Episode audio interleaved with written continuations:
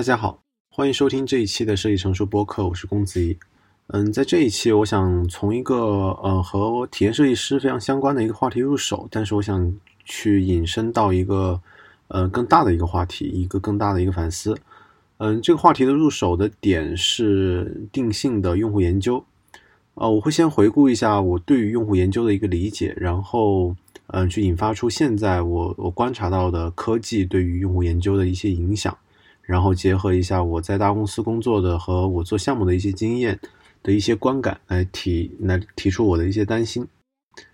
嗯，首先用户研究的一个呃这个方法或者是用户研究的这个概念提出的时间并不是特别长，呃，毕竟连那个用户体验这个词被呃当 Norman 提出来也就几十年时间。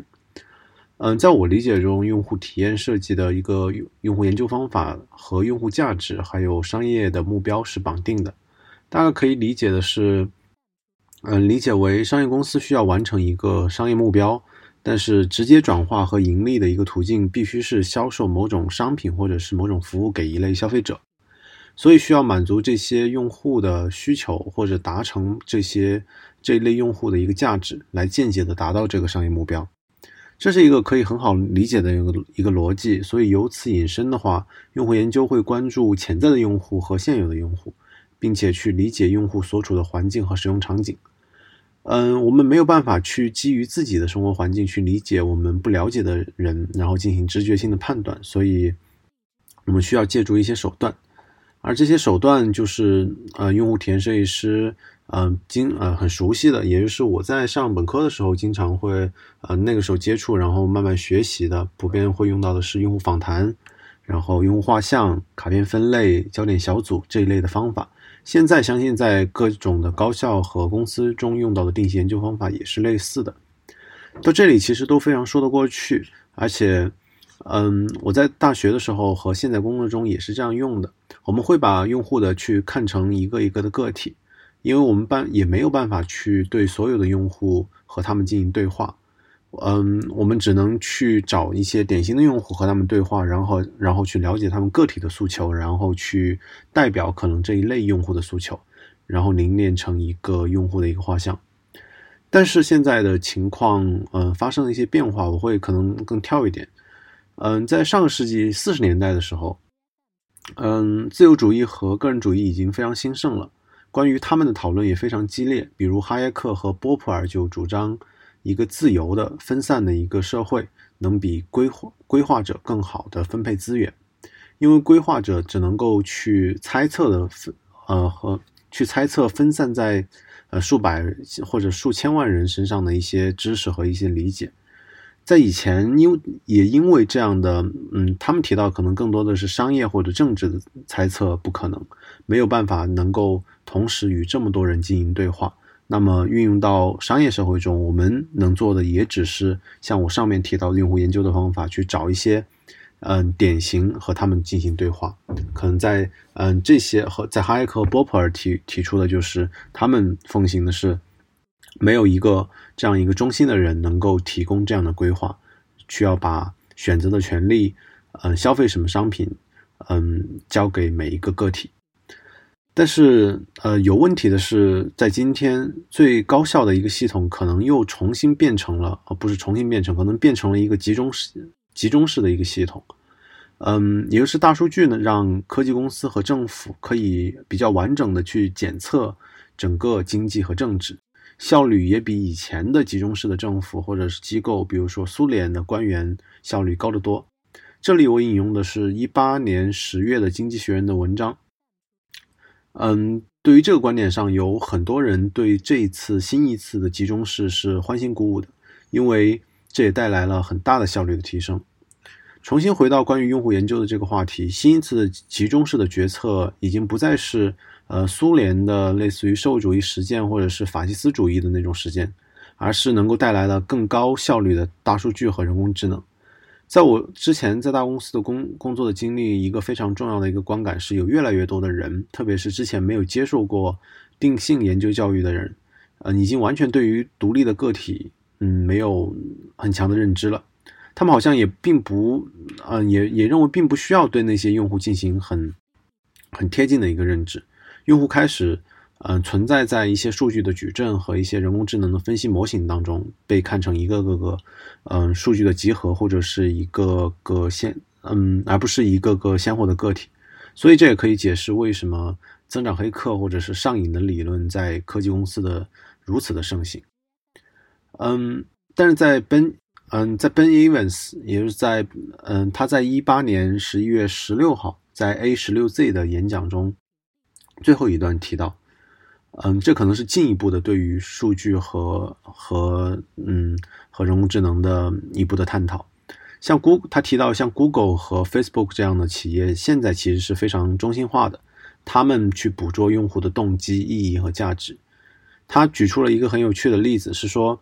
嗯，对于这三个公司，他们看到，嗯，对于一把斯堪的纳维亚风格的一个椅子，他们会怎样进行反应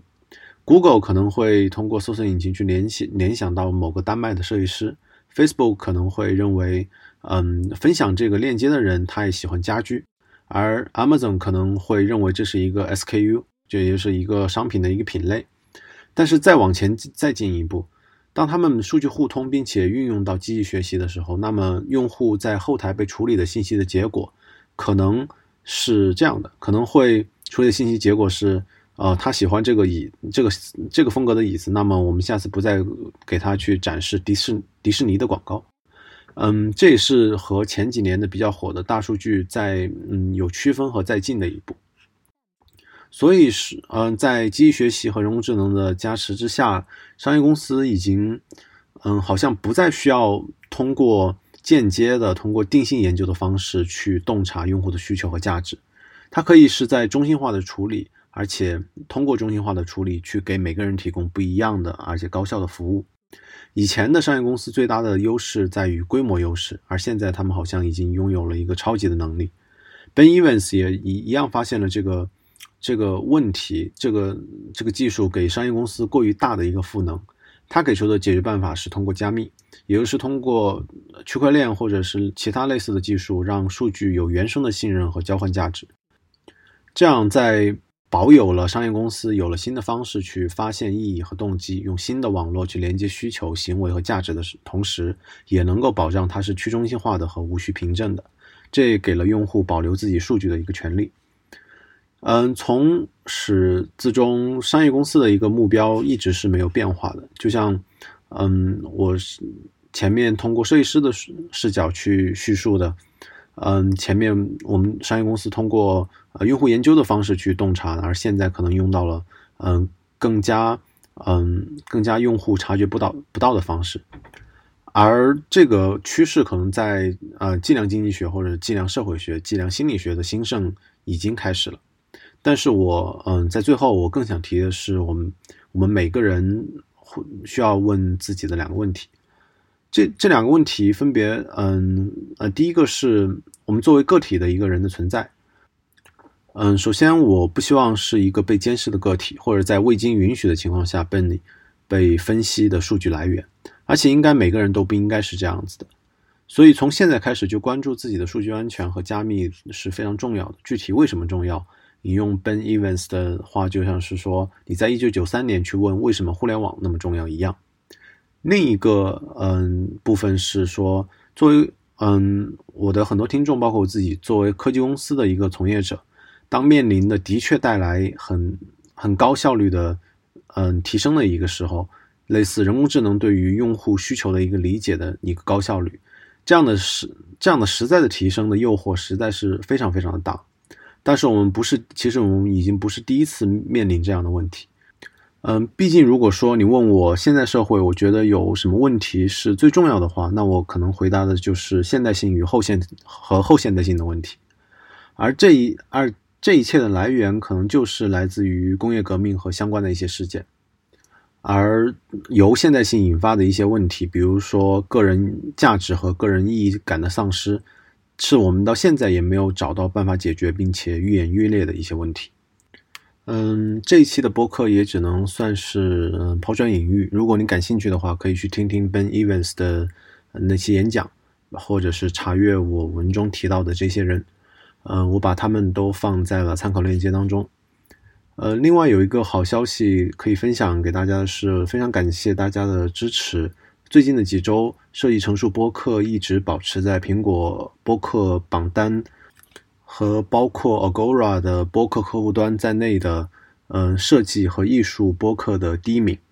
这些也都来自于大家的嗯收听、点赞、评论和分享啊，所以谢谢大家。